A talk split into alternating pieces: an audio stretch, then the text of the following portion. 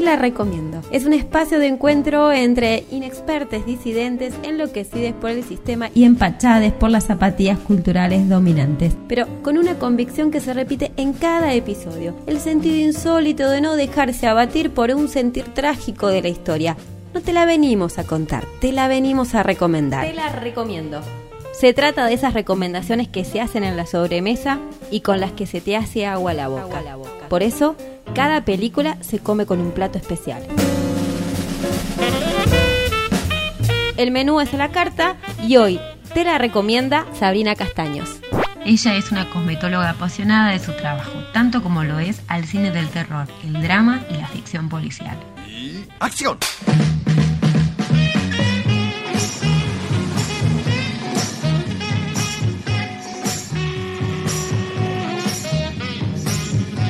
Sabri, te quiero agradecer profundamente que eh, yo sé que vos tenés una agenda que de lunes a casi a todos los fines de semana, hasta que ahora se está liberando un poco en octubre tu agenda, podés hacerte un espacio para venir a este programa de Tela Recomiendo, así que muy agradecida que hayas venido. Y entonces, ¿qué película tenés para recomendarnos? Bueno, primero gracias a ustedes por invitarme. Eh, hace mucho que no estoy delante de un micrófono, así que... Ah, pero ¿qué? ¿Vos cantabas? Era, te estabas, ¿Tenías un micrófono cerca antes? Sí, un poquito de todo. ¿En serio? Danza, teatro, canto, Ah, pero de todo. completa, en serio. Así que ahí como sintiendo otra vez la adrenalina, que me encanta. Ah, Acá, es- esto es un programa de adrenalina. De cine, comida y adrenalina. Fantástico. Así que viniste al lugar indicado. Bueno, ¿cuál es entonces esa película? Y la película que elegí es Misery, de 1990.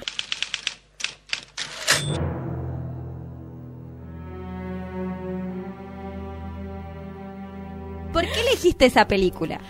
Bueno, eh, si bien pertenece al género del- terror, eh, en realidad yo la tengo más como de suspenso, más Sí, ¿no? de miedo. Es como que estás ahí a ver qué es lo que va a pasar en, en la punta de la silla. Y mm, me gusta mucho más el suspenso, lo policial, que el terror específicamente. Me siento más cómoda. Y es una película que había visto hacía mucho y que siempre tenemos como esa imagen en, en la cabeza de esa escena clave. Eh, que en otro momento contaremos. Vamos, eh, no, no, no vamos a expoliar nuestro propio programa. ¿no? Obvio, por supuesto. Y, mm, y me faltaba el resto, el resto del contexto. La había visto hacía muchísimos años y dije, bueno, es una oportunidad de, de volver a verla. Costó mucho encontrarla, Sí. sos testigo de eso. o sea, ¿la encontraste vos? La encontramos, la encontramos en una de esas paginitas que después vamos a pasar eh, en subtítulos por donde pueden entrar. Así que eso, eso uno puede decir que te puede gustar o no la- las películas que se hacen en base a los libros de Stephen King, pero uno no puede, en general, es difícil que alguien desconozca primero el nombre de Stephen King y además haber visto en algún momento alguna imagen o un recorte de la película, ¿no? Son conocidas. Es un clásico. Es un clásico. Es así como está la naranja mecánica, Titanic, Misery. Sí, sí, Eh, sí. Los, críticos de cine no sé si nos lo aceptan tanto a Stephen King, pero bueno, es una película que se ve y hay que verla. Hay que verla para, para criticarla también. Si no te gusta, la tenés que ver para, para poder tomar opinión. Dentro de la crítica literaria, Stephen King ha sabido cosechar críticas y elogios, unos por considerarlo un autor comercial y otros por valorar su capacidad de construir personajes animados, coloridos y con gran capacidad para jugar con los temores de los lectores. Sin embargo, y a pesar de todo, ha escrito 61 novelas, siete de ellas bajo el seudónimo de Richard Bachman. ¿Vos cómo llegaste a esa película? La verdad es que no me acuerdo.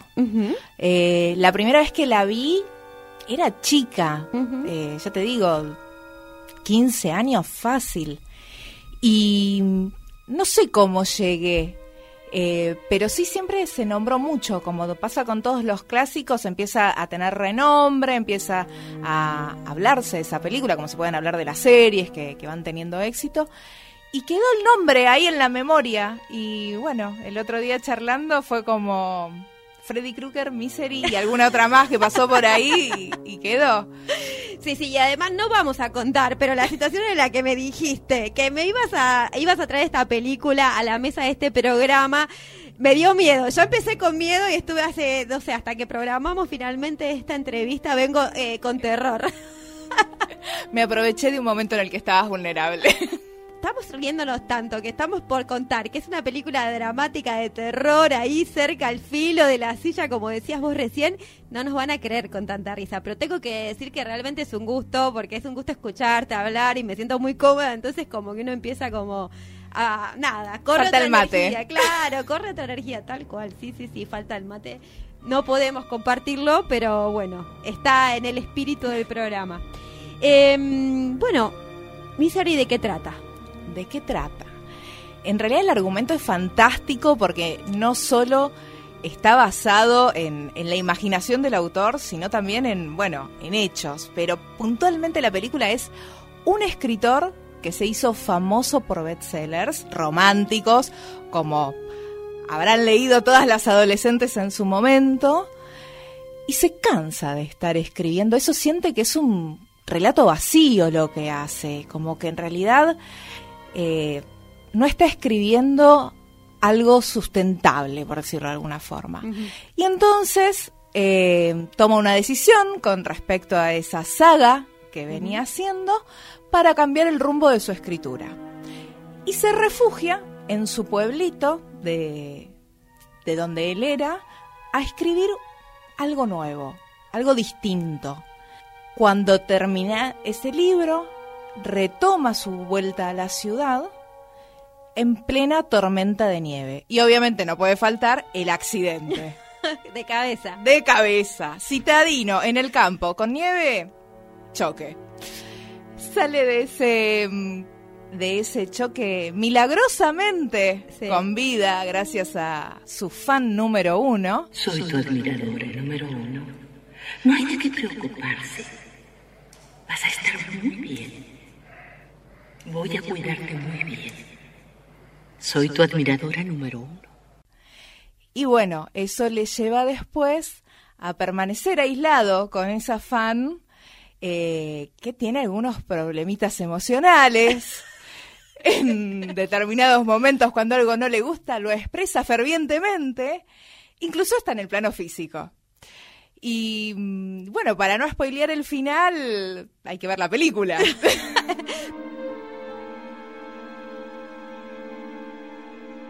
Vos sabés que yo estuve leyendo un libro que se llama Mientras escribo de Stephen King, ya mucho más, eh, más maduro en su escritura, y él pretende un poco escribir un libro que termina siendo lo que no quería que sea, es decir, escribirle a otros futuros escritores un libro y decir, bueno, ¿cómo hay que hacer para, para escribir?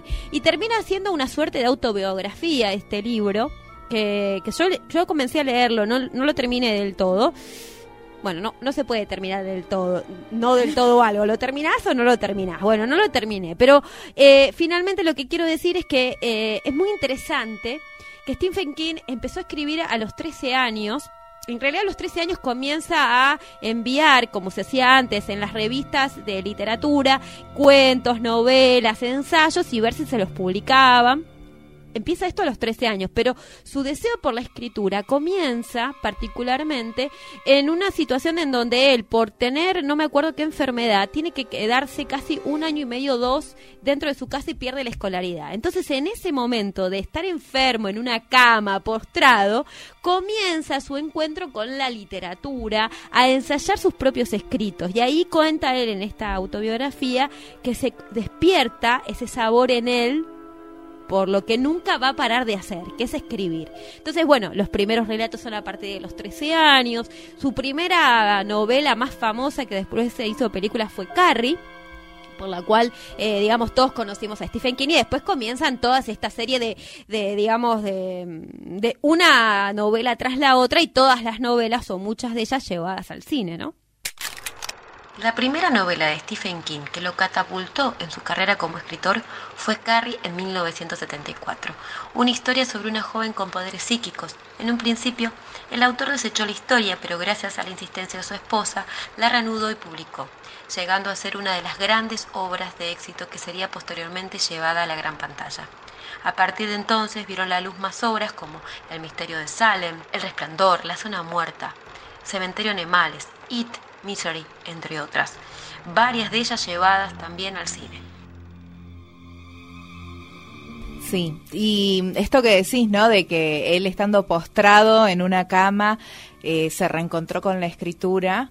Eh, hay una parte donde él, en estas condiciones de post-accidente, que estaba totalmente inmovilizado, eh, se ve en la obligación de escribir bajo presión y cómo, habiéndole costado tanto poder reencontrarse realmente en su y, teniendo que volver a su pueblo para poder retomar escribir, pero tomando otro camino, acá se ve obligado a escribir por una persona externa, su fan, y en la vida se vio obligado a escribir por su situación personal.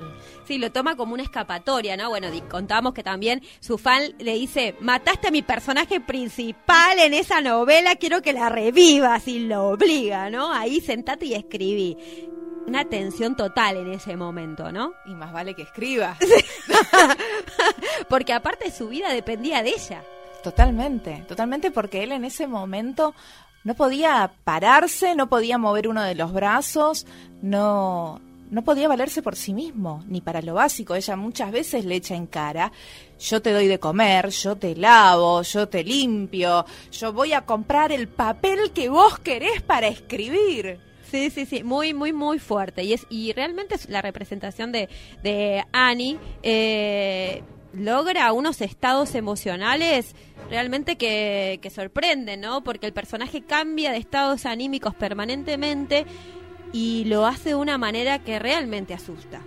Es que es increíble porque la facilidad que tiene esa, esa actriz, que eh, en la película está encarnada por eh, Katy Bates, eh, realmente ella está como bien, mirada dulce, divina, y de golpe le cambia la mirada, pero es una reacción exacerbada totalmente que uno se queda como, ¿qué pasó? Y con una violencia y una carga que realmente te tensiona ahí en la punta de la silla, como decíamos, quedas como perplejo. Claro, y, ella ahí ejecuta una acción violenta, pide disculpas, se arrepiente, digamos, los círculos de la violencia están encarnados en esta fan número uno llamada Annie. Es que son chicos de barrio. Yo fui chico de barrio. Por eso todo el mundo habla así. Eso no es cierto. ¿Qué crees que digo cuando voy a la tienda del pueblo? Oh, anda, Wally, dame una bolsa de ese asqueroso puerco y, y, en el banco le digo a la señora Bollinger, tome, aquí tiene otro miserable cheque, deme un poco de su sucio dinero, ¿ves? ¿Ves esto? ¿Ves lo que me hiciste hacer? Oh, Paul, lo lamento. Lo lamento tanto. Ah, ¿Crees poder perdonarme? Es más, le valió la nominación y el premio del Oscar.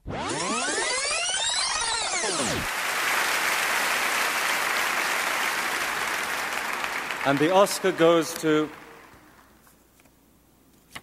Kathy Bates in Misery.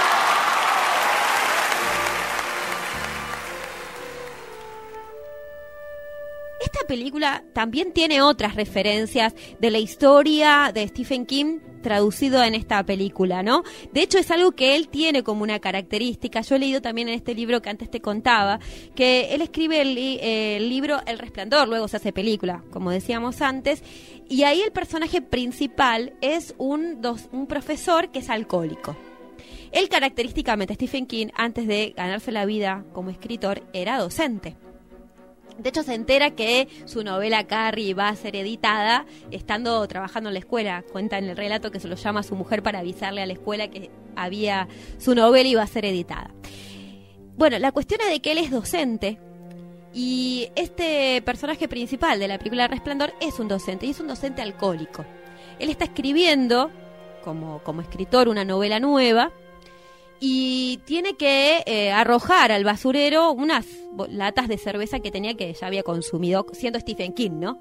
Cuando va al basurero a tirar esas latas de cerveza, se encuentra que el tacho desbordaba de latas de botella y, y latas y botellas de alcohol. Lo que se termina dándose cuenta que el propio personaje del resplandor, docente, alcohólico, era él.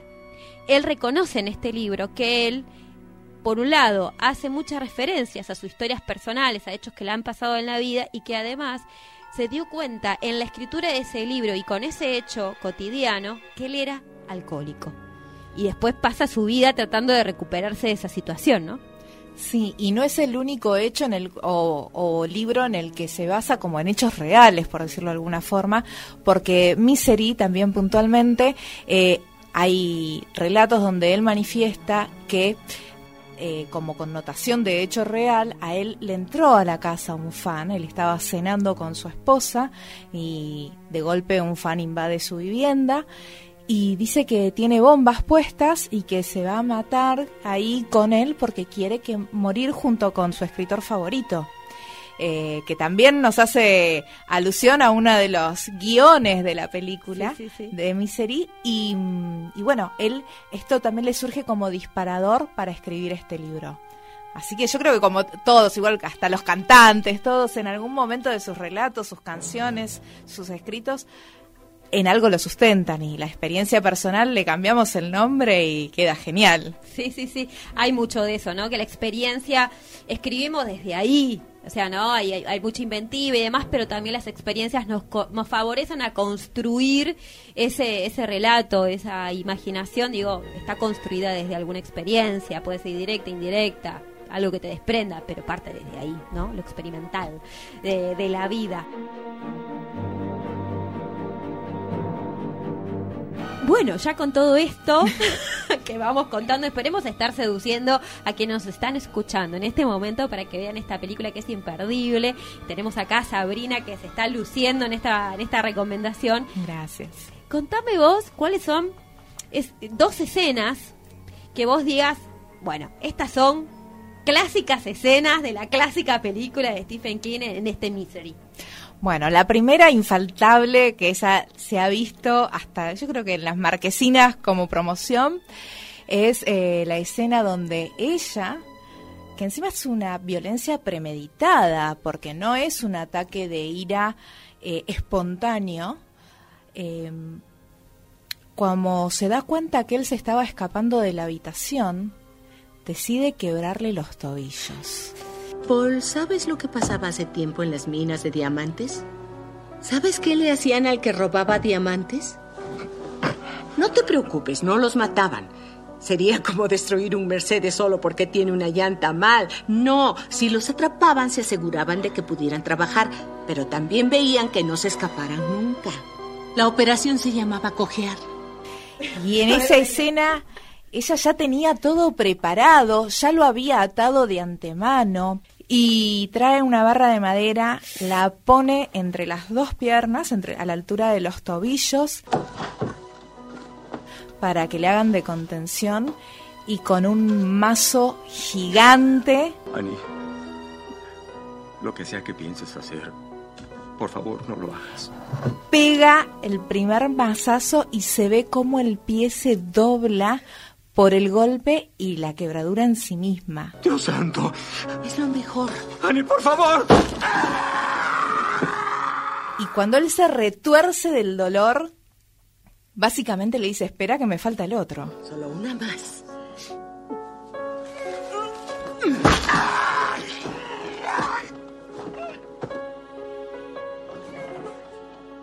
Dios te amo.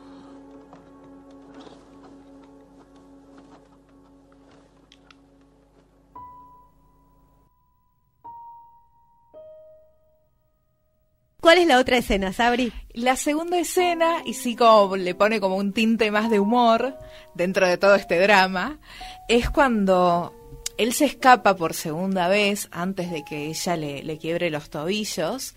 Eh, encuentra el cuarto donde ella tiene escondido todos los medicamentos, que él ya se estaba rehusando a tomar porque me había empezado a sospechar. Dijo, esta no es normalita. Entonces... Carga con algunas dificultades. Entonces, este, ya se los iba como escondiendo, ¿no? Pero encontró todos los blisters, cazó uno, se lo escondió y trabajo fino desde la cama y su incapacidad vacía esos blisters y los contiene en un sobrecito. Cuando transcurren unos minutos más, entra Misery a la habitación y él, muy seductoramente, y esto vale decirlo con voz seductora, la invita a cenar y le pide que cenen juntos. Entonces ahí Annie explota de emoción, alegría, eh, fan número fan uno. número uno. Prepara la cena y en un momento se levanta y le pide que había faltado algo en la mesa. Espera. Hagámoslo bien. ¿Tienes velas? Oh, ah, no lo sé. Ah, eso creo. Iré a ver.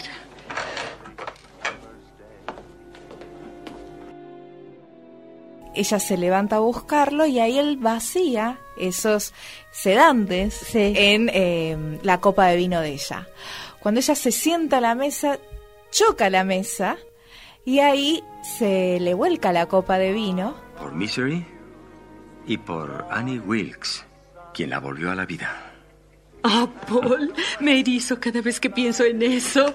Oh, oh, oh, oh. Oh, por Dios, ¿qué he hecho? Oh, lo lamento, Paul. Arruiné tu hermoso brindis. Podrías perdonarme.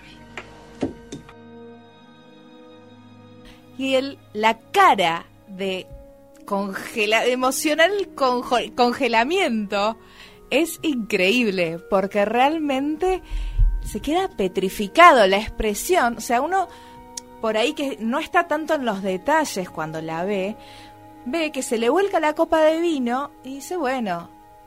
Y ella dice, bueno, no te preocupes, me sirvo otra. Y la cara de él es increíble, o sea...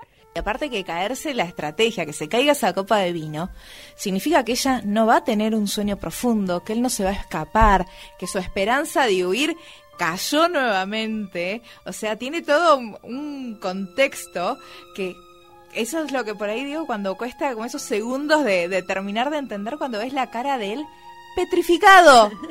es genial.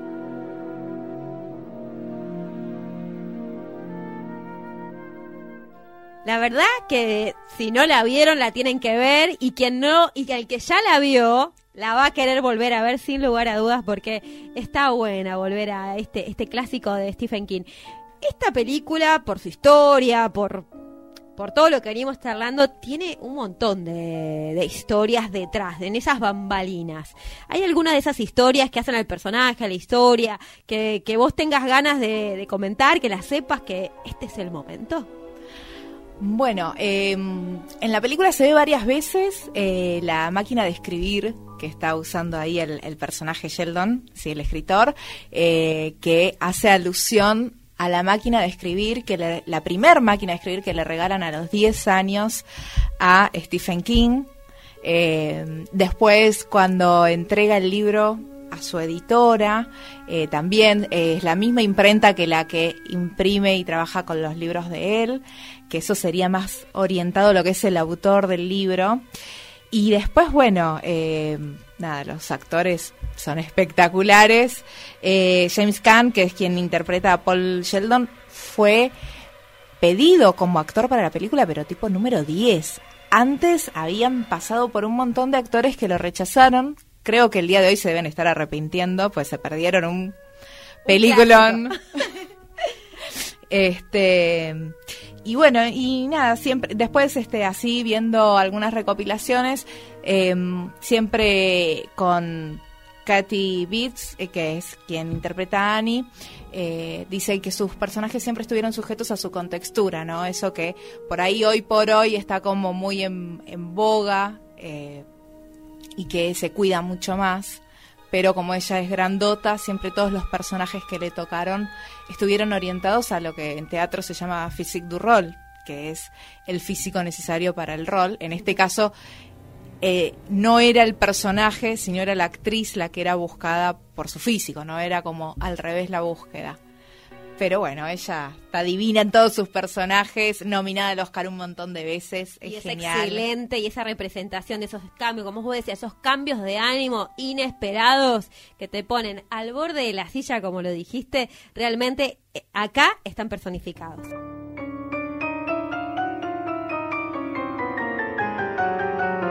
Decime una cosa, ¿pensaste con qué comida se acompaña esta película?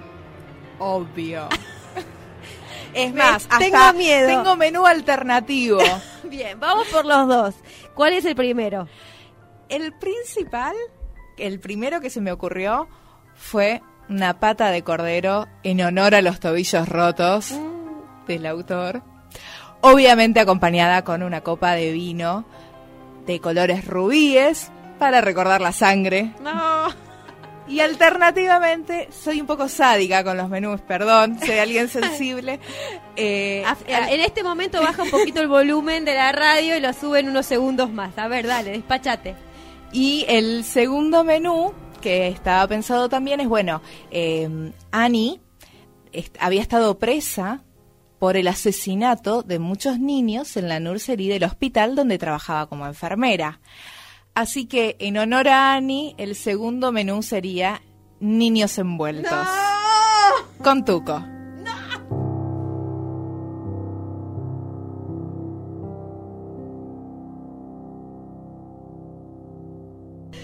Bueno, eh, gente sensible eh, puede subir nuevamente el volumen de la radio.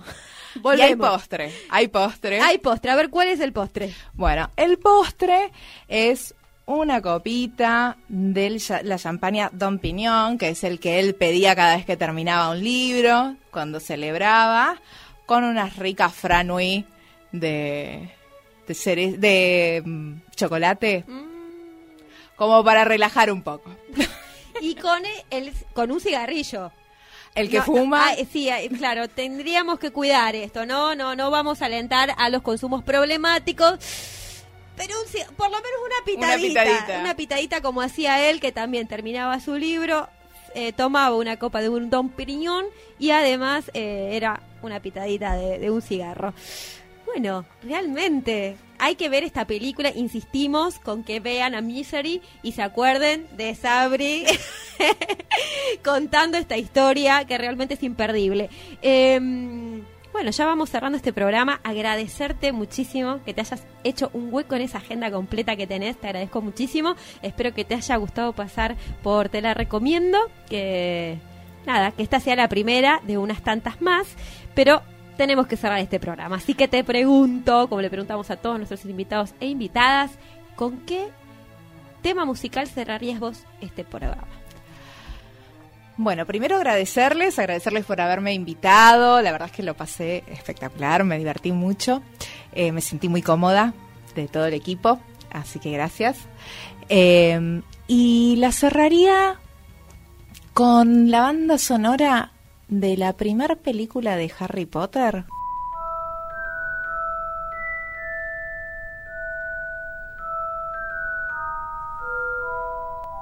No sé el nombre, pero es una música muy de misterio, con unos aguditos muy lindos que dan como para ese suspenso que, que inicia la trama. Muy bien. Fantástica, fantástica recomendación. Bueno, nos vamos con varios platos, una película y también la tentación de, ¿por qué no? Seguir con la película de Harry Potter también.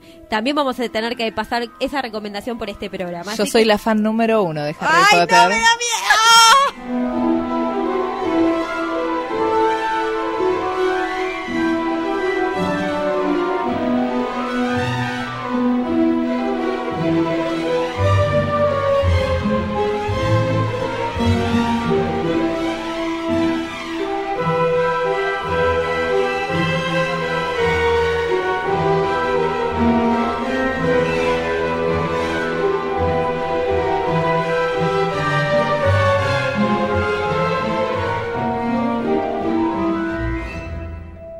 Un podcast de Te la recomiendo.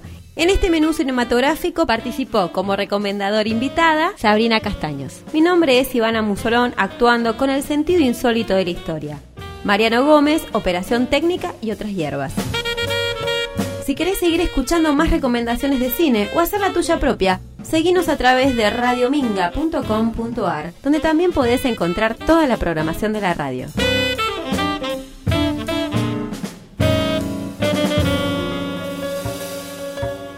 Radio Minga, la radio de la cooperativa Ladran Sancho. ¡Corten! ¡Corten!